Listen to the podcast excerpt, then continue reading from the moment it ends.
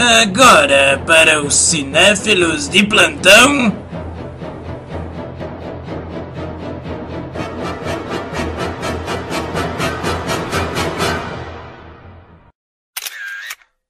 Câmera cega. Hã?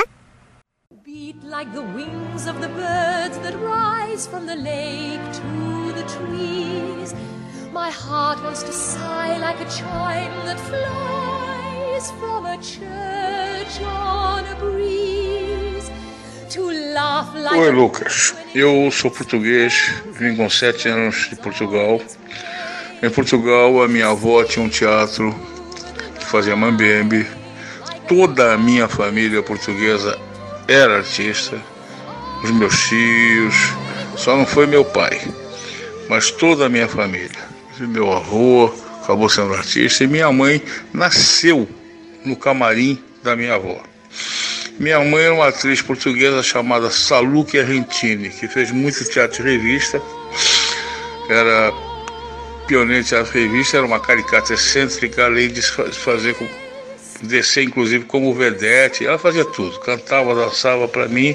Minha mãe foi a maior caricata excêntrica do mundo.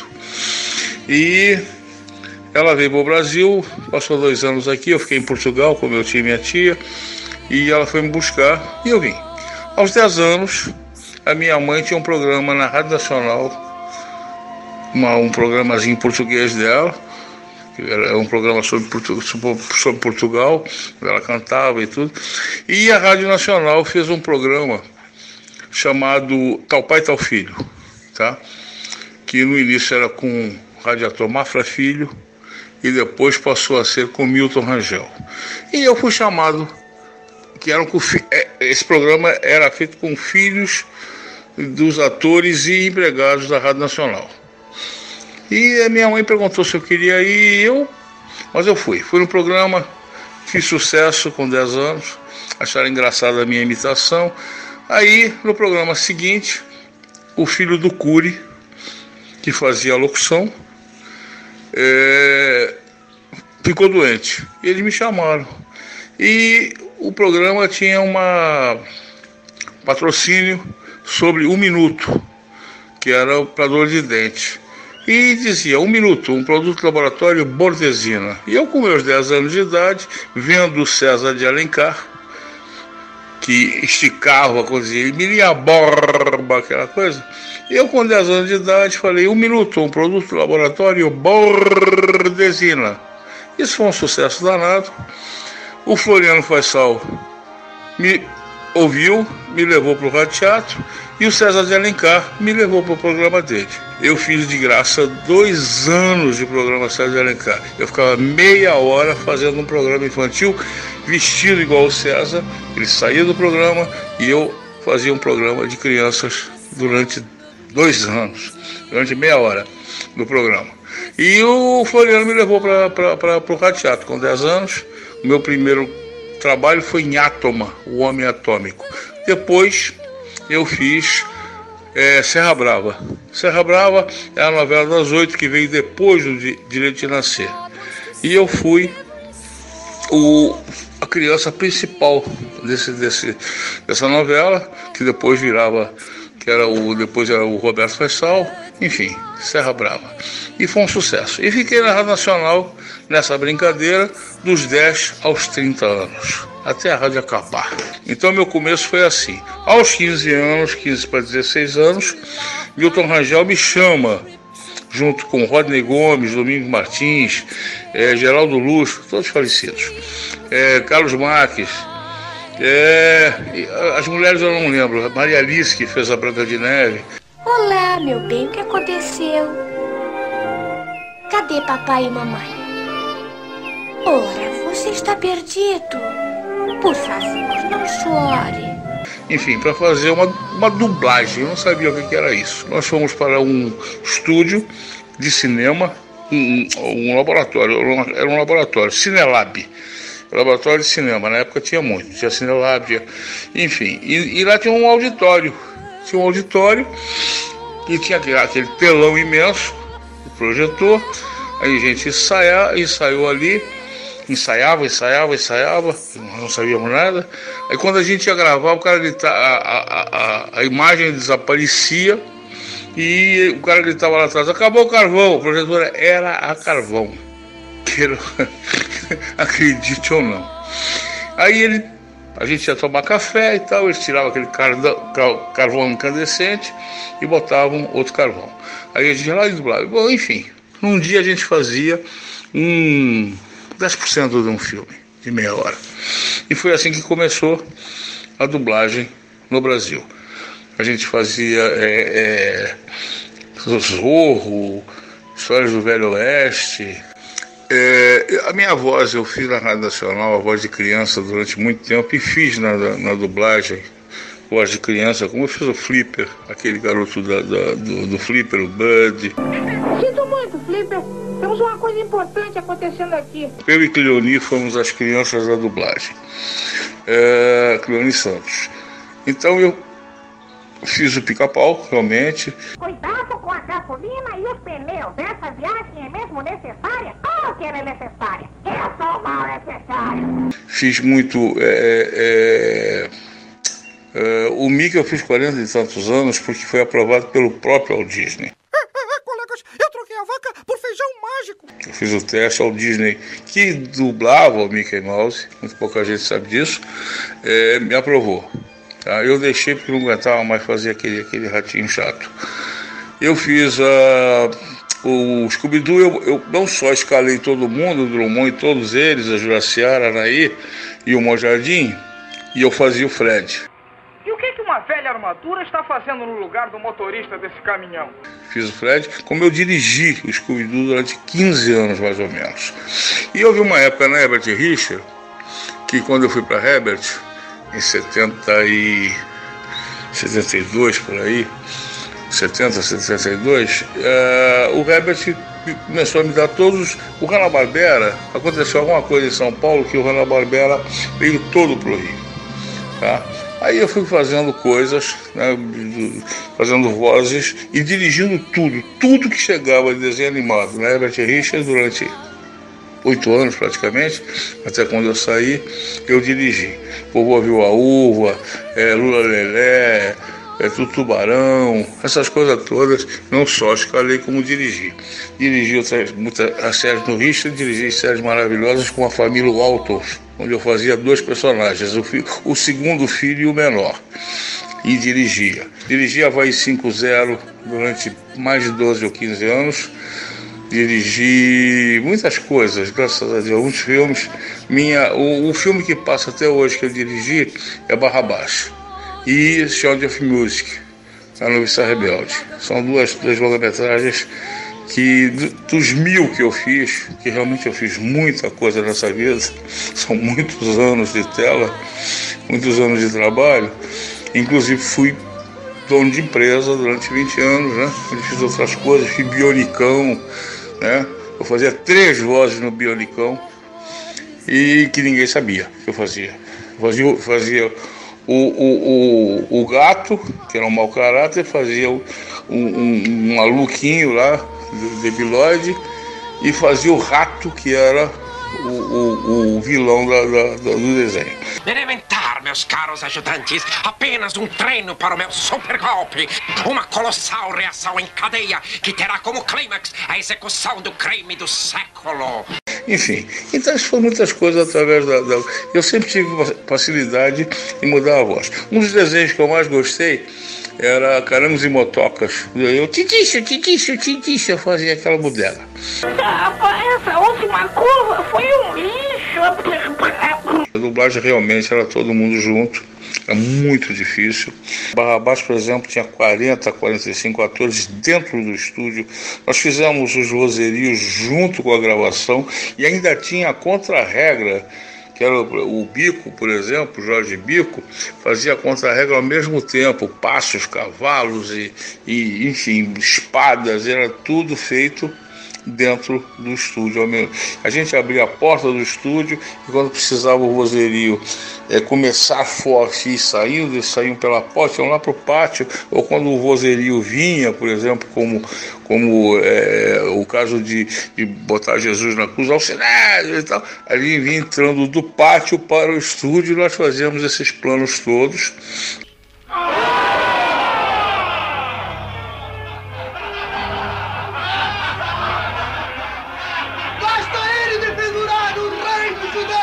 Aí fazíamos telefone com, com a mão no nariz. Alô, alô, é.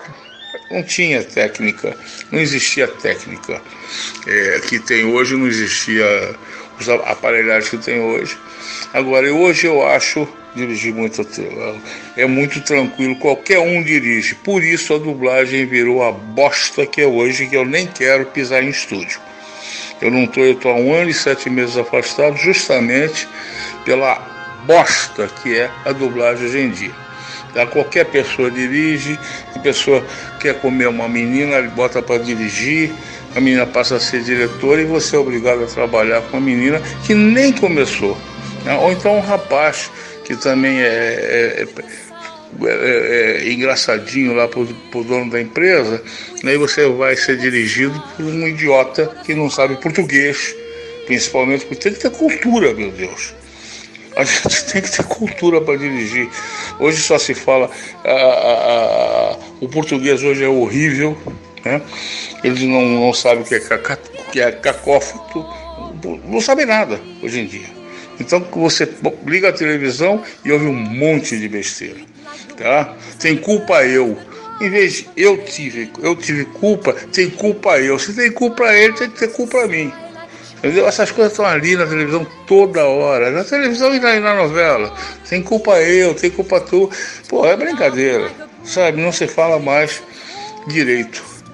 E outras coisas mais, coisas horríveis que, que são faladas. Isso me, me acaba, acaba comigo.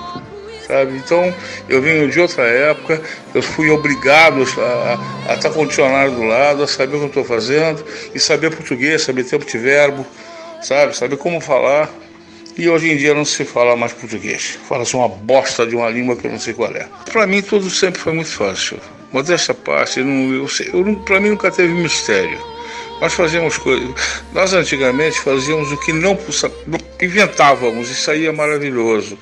Com, a, com agora, com Pro Tools, com essas coisas. Isso é brincadeira. Entendeu? Por isso é que eu digo que qualquer um dirige. Dirige sim, dirige. Mas como eu falei anteriormente, o, o, o, produto final sai ruim. Eu tenho umas obras, eu gosto muito da série que eu, a última série que eu dirigi, as últimas séries que eu dirigi foi Sobrenatural. Olha, é você? Hum, eu te conheço? Falamos por telefone. Ah, sei, sei. Você é aquele cara que ia meter uma bala na cabeça do Sammy mas não conseguiu. Eu dirigi oito anos, quase nove, de Sobrenatural, que passa da Warner, e o é, Dois Homens e Meio, de Ralphman, Joan de Ralphman, dirigi Middle, tá, tá, tudo passando, tá tudo aí na, na, na, Mas o Sobrenatural, principalmente, é uma série que eu adorei. Fiz a, o Diário de um Vampiro, isso tudo foi direções minhas antes de eu parar. Posso até tentar voltar, fazer uma coisa que eu nunca quis fazer, que me, o, o, eu fiz um trabalho uma vez para a Globo, com, com um diretor da Globo, e ele cismou que eu tinha que trabalhar na Globo, ele era amigo da minha mãe, e quis me botar no sítio do pica-pau, você é um ator e tal, e eu nunca quis ir para a TV Globo, sabe? Eu nunca quis fazer televisão. Eu fiz televisão aos 15 anos, na TV Rio, é, fiz um teatro Moinho de Ouro, dirigido pelo Vitor Berbara, fiz o papel principal, disseram que eu fui maravilhosamente bem, e depois eu fiz uma participação, porque eu era diretor de uma cooperativa que nós fundamos, e eu fui o primeiro a ser escolhido, só parece até sacanagem, mas eu fui o primeiro a ser escolhido, e eu fui fazer uma participação, foi até engraçado, que ninguém me conhecia na Globo, o rapaz me levou, chegou, disse, doutor, é, diretor, esse aqui é Luiz Manuel. O cara falou, foi meu diretor, é Luiz Carlos Moraes, que trabalhava comigo, que era o Zorro. Então, tem muita gente o, o que trabalha na TV Globo, que está dirigindo ou está trabalhando, que, que, que foram dirigidos por mim. Enfim, isso é história. Mas eu nunca procurei ninguém, Gracindo Júnior, que eu adoro, que nunca mais eu vi, entendeu? É, o Kozlov, que eu também dirigi no, no, no, na família Waltons, enfim. Mas eu nunca procurei ninguém para pedir trabalho nem nada. Mas de repente, se eu precisar, porque eu nunca sei o dia de amanhã, eu não sei o que pode acontecer, estou com vou fazer 75 anos, cara. Agora em novembro, 75. Eu não queria mais fazer nada não, porque comecei, estou fazendo 65 anos de trabalho. Eu estou forte pra caramba, eu bebo cerveja todo dia, pra você ter uma ideia, eu bebo de segunda a segunda, minhas quatro, meus quatro latões ou cinco de cerveja, como muito bem, como de tudo, não tenho nada, mas eu não estou mais afim de trabalhar, estou afim de ficar em casa descansando. Agora, de nada de coisa difícil para mim nunca teve, não. Teve uma coisa ou outra que a gente tinha por causa de técnica, por causa de coisa. Mas eu, graças a Deus, fui, fui, fui diretor de produção, fui esquematizador, fui uma, em carteira, que ninguém tem isso, eu fui esquematizador, porque antigamente era difícil você botar 40 pessoas no estúdio e sair barato o filme. O filme sair no preço. Era muito difícil. Os altos, os altos era, os altos eram era caríssimo o filme. E eu fazia no preço que precisava. Fui maquinista, ajudante maquinista, quando a minha mãe estava no, no, Pernambuco, no, no Walter Dávila, e eu, para pagar minha viagem, porque eu tinha 15 anos, estava fazendo 15 anos lá, de, de Recife até, até Bahia. E eu, para pagar, fui fazendo de brincadeira, acabei sendo maquinista do, do espetáculo, depois contra a regra. Então essas coisas todas eu fiz, eu gosto muito disso. Mas não fui ator de teatro não, porque teatro paga muito mal. Não gosta, eu gosto de trabalhar sábado domingo, nunca gostei. Sábado eu não trabalhava de jeito nenhum na minha, no meu contrato com o Herbert tinha que sábado eu não trabalhava. Eu trabalhava de segunda a sexta o que ele precisasse. E eu sempre fui assim, sempre conduzi minha vida assim. Sábado e domingo é meu e acabou. Então hoje eu estou de boa vida. Para você ter uma curiosidade, minha, minha mulher tem, nós somos colecionadores, ela tem mais de mil corujas, então eu estou reformando corujazinhas, estou pintando, estou brincando em casa, sabe? Eu eu gosto de marcenaria, então eu faço coisas de marcenaria, eu tenho tudo quanto é ferramenta. Então estou vivendo minha vida tranquila, sem ter que sair para essa cidade maluca, que é uma loucura, e vou tentar viver assim até a hora de puxar o carro e tomando minha cerveja. Bom, a dublagem hoje, a dublagem hoje é muito mais fácil. Em termos de sincronismo, não tem erro. O Pro Tools faz. Você fala e coloca no lugar. Inclusive, isso já responde até que um cego pode sim. É só ensinar a ele, é, dizer o que ele tem que dizer, com a inflexão certa, evidentemente, porque precisa ser ator. E ele tem que ter algum, alguma noção de, de ator. E aí, foi a grande vantagem minha e do meu povo da Rádio Nacional e da Rádio Tupi, que foram os pioneiros na dublagem. Por quê? Porque nós tínhamos uma, uma, um exercício imenso em termos de interpretação. A gente pega um texto e já sabe como interpretar.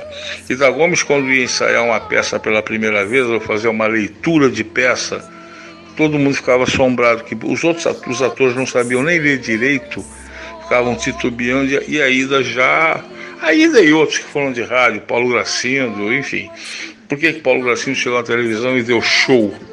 Deu show porque ele sabia como fazer. E qualquer radioator chega e dá show, sim. Sabe? É, é, é, é formado, é, é, em termos de ator, para mim, a maior escola que existe de ator é rádio. Lá teatro você pega. Eu, eu cheguei a fazer, você pode acreditar, 23 entre novelas e programas num dia ao vivo. Porque eu fiz Rádio Nacional 10 anos ao vivo. Não tinha gravação, não. Você falou na gravação que eu fiz do, do Jesus Menino. Por que me procuráveis? Não sabeis que eu devo ocupar-me das coisas de meu pai? Jesus Menino, para você ter uma ideia, foram os 80 radiatores da Rádio Nacional, radiatrizes e radiatores, todos trabalharam e, eram, e foi feito em três acetatos, cada um de meia hora. Floriano Faisal dirigindo essa turba, com vozerios, tudo feito na meia hora, com música, tudo, tudo ao mesmo tempo. Se você errasse, aquele acetato jogava fora começava tudo de novo. Pois bem, nós fizemos uma hora e meia de rádio-teatro, o romance da eternidade, tá? Uma hora e meia, três acetatos gravados sem parar, sem erro. Foi o maior trabalho que eu já vi na minha vida de uma equipe de atores. Foi lindo, foi lindo. Eu tinha 15 anos. Jesus Menino realmente. Depois era Roberto Faisal que fazia Jesus. Os vozerios, a, a música, a passagem de música para outra, a coisa toda ao mesmo tempo. O irmão do Floriano Faisal, William Faisal, ele era é, é, é, o, o, Meu Deus, botava as músicas, esqueci o nome agora. Tinha o operador e tinha o sonoplasta. O sonoplasta, ele tinha uma pilha de discos com dois sonoplastas do lado dele, dando os discos para ele botando na hora, botando a música que precisava, tudo em ordem. E ninguém errou. Foi feito de primeira. Isso aí, quem viu, como eu, é fantástico. A maioria já foi tudo embora. Floriano, todo mundo. Floriano, meu grande professor, me pegava, ele me pegava com 10 anos e ia me ensaiar. Ele ensaiava todo mundo junto, depois ele me pegava e ia me ensaiar particularmente. E me formou como radiator. E ele gostava de mim demais. No final, eu ajudava ele a gravar, que ele dormia na, na Rádio MEC eu trabalhando com ele dirigindo, ele começava a dirigir e dormia. E eu dirigia para ele. E fazia tudo certinho. Aí acordava e dizia assim, tá tudo pronto, foi. Tá? Essa história. Um cara maravilhoso, fantástico. E todos que eu conheci. Essa gente eu tenho saudade. Eram profissionais. Tá? Essa gente eu tenho. Eu vim, vim dessa época. E a dublagem de hoje só peca realmente no português. Muito mal falado, erros tremendos, entendeu? Erros de português. O cara, em vez de falar lobo, fala o lobo esquerdo do cérebro, fala lobo, é lobo. É, é, tem, uma, tem umas besteiras de de, de, de, de, Você viu meu molho de chaves? Você vai, comer, vai tomar molho, é, é molho. Não sabe o que é molho o que é molho tá? Caiu numa poça. É poça. E essas coisas eu estou vendo todo dia, porque só tem analfabeto. Lamentavelmente. Então isso, isso é a dublagem uruguaia. Então todo mundo se achando direito de dirigir, se achando que, que pode ser diretor. Né? Antigamente quando você ser diretor, você rebolava, rebolava mesmo. Eu saí da dublagem sendo respeitado, muito respeitado, não só pela, pelo, pela, pela empresa, como pelos atores que eu dirigi? E pelos meus clientes, sempre, pelos clientes. Que eu mandava coisa e não voltou. Eu passei nove anos dentro de uma empresa não voltou nada. Tá? Então isso aí é, é, é, é, é minha profissão. Eu, eu era um profissional. Eu sou um profissional. E não tem mais isso. Tá? Eu vou ganhar a mesma coisa, eu vou dirigir um filme que estava acontecendo, fui dirigir um filme por a 20, 20 reais o minuto. Era 24. É 20, tá, vamos fazer. Aí, a Luiz, agora tem que baixar para 15 porque tem dois que se ofereceram. Aí de repente eu estava fazendo, eu, eu, aceitei com Peterson. Peterson Adriano foi meu, meu, quase meu filho. Né? Hoje ele é empresário. Tudo bem, adoro ele. Mas aí ele me tirou por quê? Porque aqueles que eu fazia por 15 para ele, entrou uma mocinha, filha de um dono de dublagem também, e fez por 10. Aí fica, sabe? Aí você vai no outro tá fazendo por 6. Cara, é, é feira, é feira livre, é prostituição, isso é prostituição. Eu não aceito. Eu nunca na minha vida me prostituí, eu sempre mantive meu preço, eu nunca cobrei a mais por eu ser o Luiz Manuel. Não. Eu cobrava o que era justo o que, que determinava o sindicato, o que determinava a nossa acordo coletivo de trabalho. Agora, me prostituir, você pode até aceitar os novos tempos e tal, mas não chegar à prostituição. Estão, todos os diretores de dublagem são prostitutos de dublagem. Os atores não, os atores estão com o pagamento certo. Está pagamento por hora, vai aumentando normalmente. Agora, diretor é guerra, é um fazendo de graça. Vai lá se oferece para tirar, tirar o teu lugar. Isso é nojento, isso é escroto. Eu não, a minha educação não foi assim. E não é assim que eu, eu aprendi. Graças a Deus eu estou saindo.